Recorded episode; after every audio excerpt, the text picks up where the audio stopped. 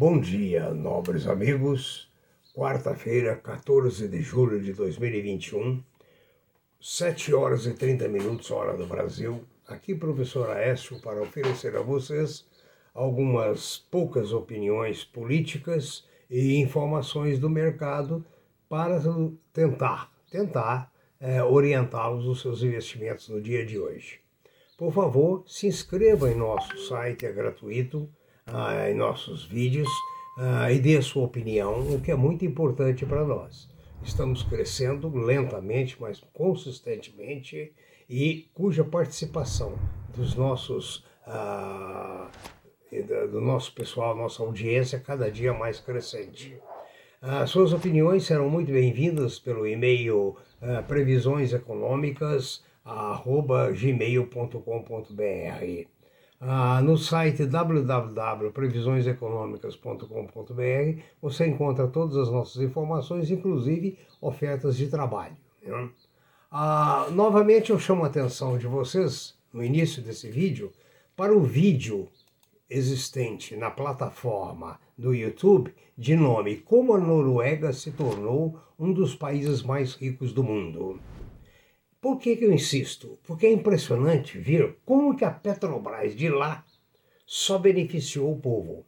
E como a Petrobras de cá, não preciso comentar. Daí você induz o que é gestão humana lá, o que é gestão humana aqui o Brasil precisa cair nos trilhos da gestão científica, moral, ética e comportamental.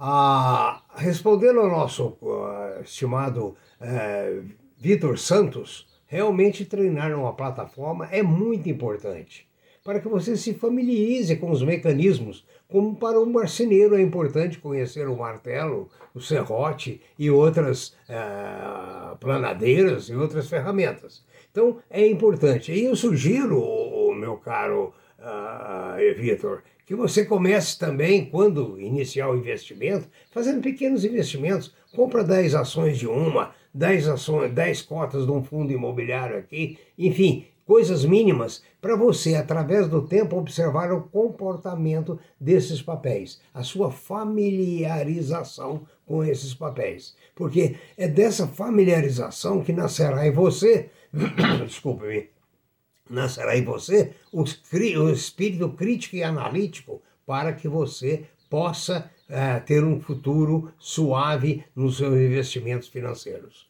Ah, hoje eu rendo a minhas homenagens a uma antiga empresa chamada Recrosul. Essa empresa brilhou muito no passado, eu a acompanho há muitos anos. E de 2013 para cá ela enfrentou muita dificuldade. Houve um incêndio, queimaram suas instalações, e daí ela tentou a sua ressurreição. Foi muito difícil. De 2013 a 2017 ela praticamente não fez nada. Ou seja, só tentando é, se administrar dentro da sua recuperação judicial. 2018 ela começou a renascer, 2019, 20 e agora em 21, no último semestre, que encerrou agora recentemente, ela cresceu em produção 67% em relação ao mesmo semestre do ano passado. Eu achei admirável pela luta que eles empreenderam, foi uma luta honesta, difícil, 10 anos praticamente de luta, então eu rendo a eles os meus parabéns e desejo que eles continuem cada vez mais fortes, como foram no passado. As bolsas asiáticas ah, fecharam com índices mistos, eh, com uma certa tendência de baixa, até porque aquela questão da, da provável, pelo menos o boato, eh, da diminuição da, da, atividade na China, uma estabilização, eh, tem prejudicado alguma coisa.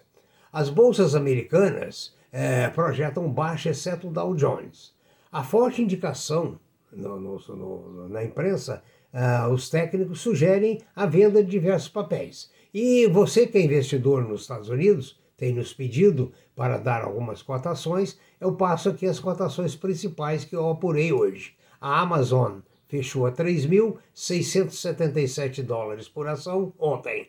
A Apple a 145, o Bank of America a 228, o Facebook a 352, a Tesla a 668 e a Alibaba 209. Né?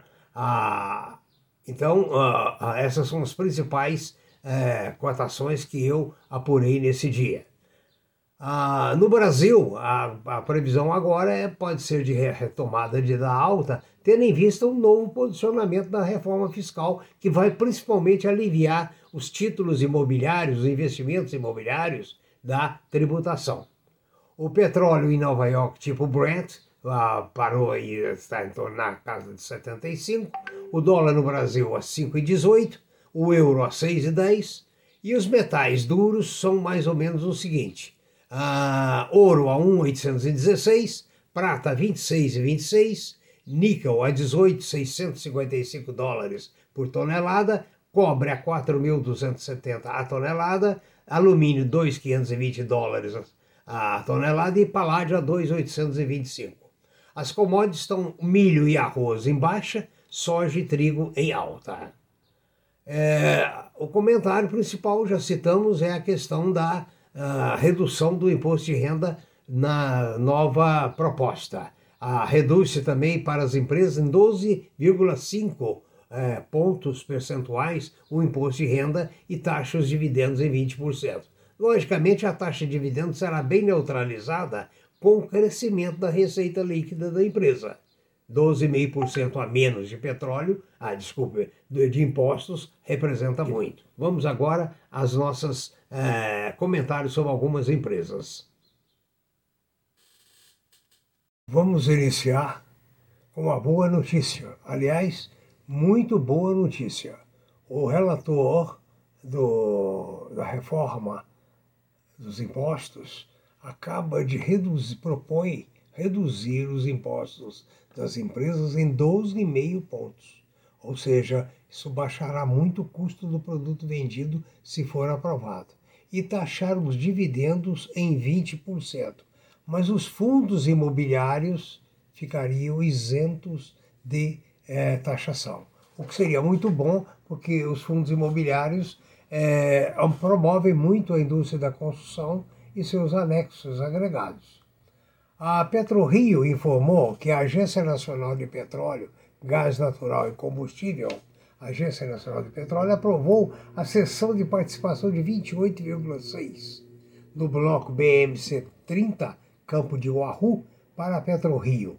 É, com essa transação, a PetroRio passa a deter 64,3% do campo. Ah, é uma coisa muito boa para ele. E o, o, o primeiro óleo de Oahu está previsto para o início de 2024. É negócio de longo prazo, né, gente? A Açaí está convocando uma assembleia para desdobrar as ações, uma virando cinco.